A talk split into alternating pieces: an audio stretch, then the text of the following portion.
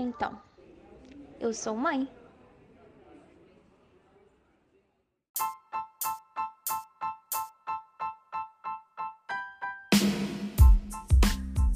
Bom dia, boa tarde, boa noite. Não sei que horas você está ouvindo isso, mas seja muito bem-vindo ao segundo episódio do meu podcast.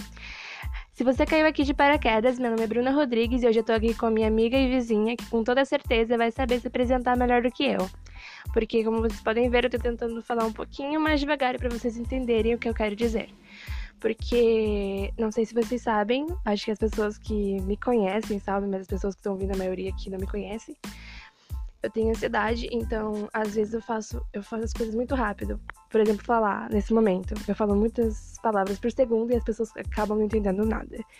Lembrando que, pelo fato da entrevistada ser menor de idade, eu tive que pedir autorização da mãe dela, que está ciente que a voz dela será exposta e reproduzida em plataformas digitais de áudio, como o Spotify, por exemplo.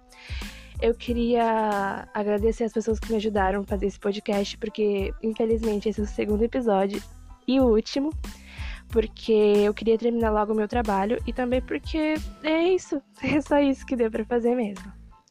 Eu queria agradecer ao Miguel que me ajudou fazendo a capa desse podcast. Queria agradecer a Tina, que é a moça que fala no início, na introdução. E queria agradecer a todo mundo que tá me ouvindo por ter me ajudado aí pra frente e também a professora que me orientou tudo mais. Eu já falei o nome, o nome dela no episódio anterior. É isso, espero que vocês gostem. Foi muito legal fazer esse podcast.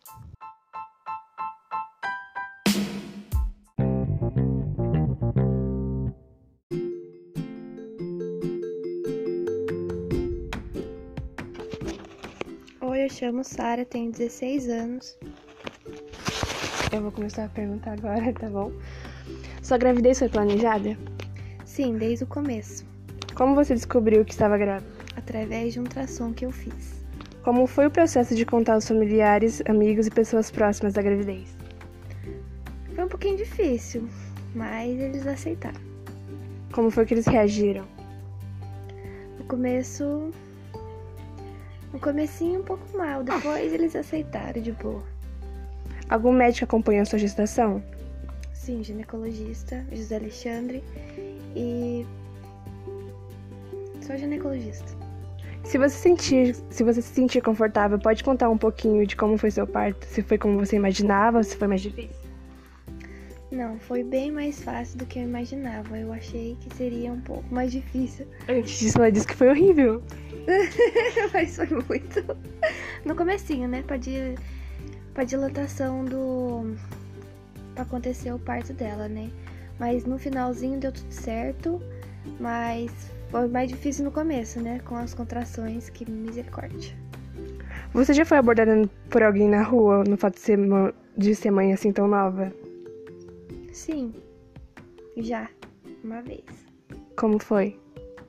Ah, a mulher perguntou é, quantos anos que eu tinha. Eu falei minha idade, daí ela pegou e falou que era uma criança cuidando de outra criança e não sei o que, sabe? Falou isso. É o sermão de sempre. Como está sendo ser. Como. Calma aí. Como está sendo ser mãe nessa quarentena? Tem alguma história engraçada para compartilhar com a gente? Várias cagadas na mão. Várias fraldas.